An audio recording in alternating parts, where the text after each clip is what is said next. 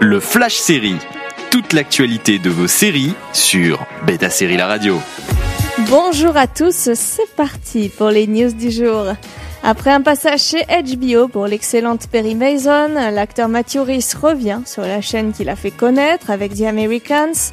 On parle bien sûr de FX pour laquelle il va produire une nouvelle série en plus d'avoir le rôle principal. Intitulé Weird, il s'agit d'une adaptation du comic book du même nom qui raconte l'histoire d'un extraterrestre en exil sur Terre. Envoyé sur la planète pour comprendre les humains, il se retrouve sans possibilité de revenir parmi les siens et va donc devoir s'intégrer à la population.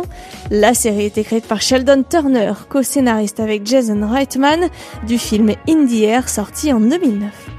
Disney vient d'annoncer la mise à disposition de sa plateforme Disney Plus directement sur les box de Free.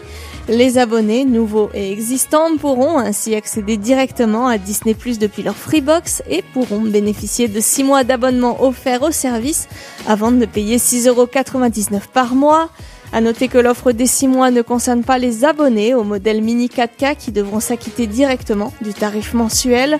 Autre limitation, les propriétaires du player Devialet haut de gamme ne semblent pas concernés pour le moment. Une bonne affaire donc alors que Disney Plus augmentera ses tarifs de 2 euros à partir de février prochain.